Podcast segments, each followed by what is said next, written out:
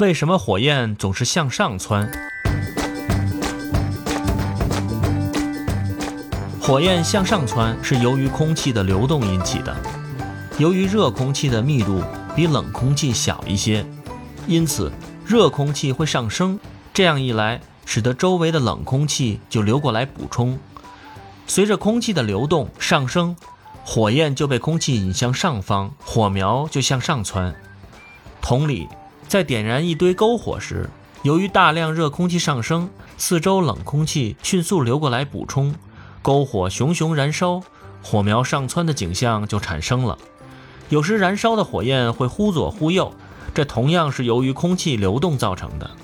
当火焰四周没风时，火苗上升的速度随温度的升高而升高，但实际上，室外的气流由于受到各种因素的影响。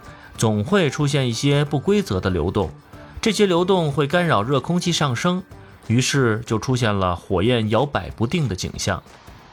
在有共享中庭、竖向通风道、楼梯间等具有类似烟囱特征的建筑物中，空气靠密度差的作用，沿着通道能够很快进行扩散或排出建筑物的现象，称为烟囱效应。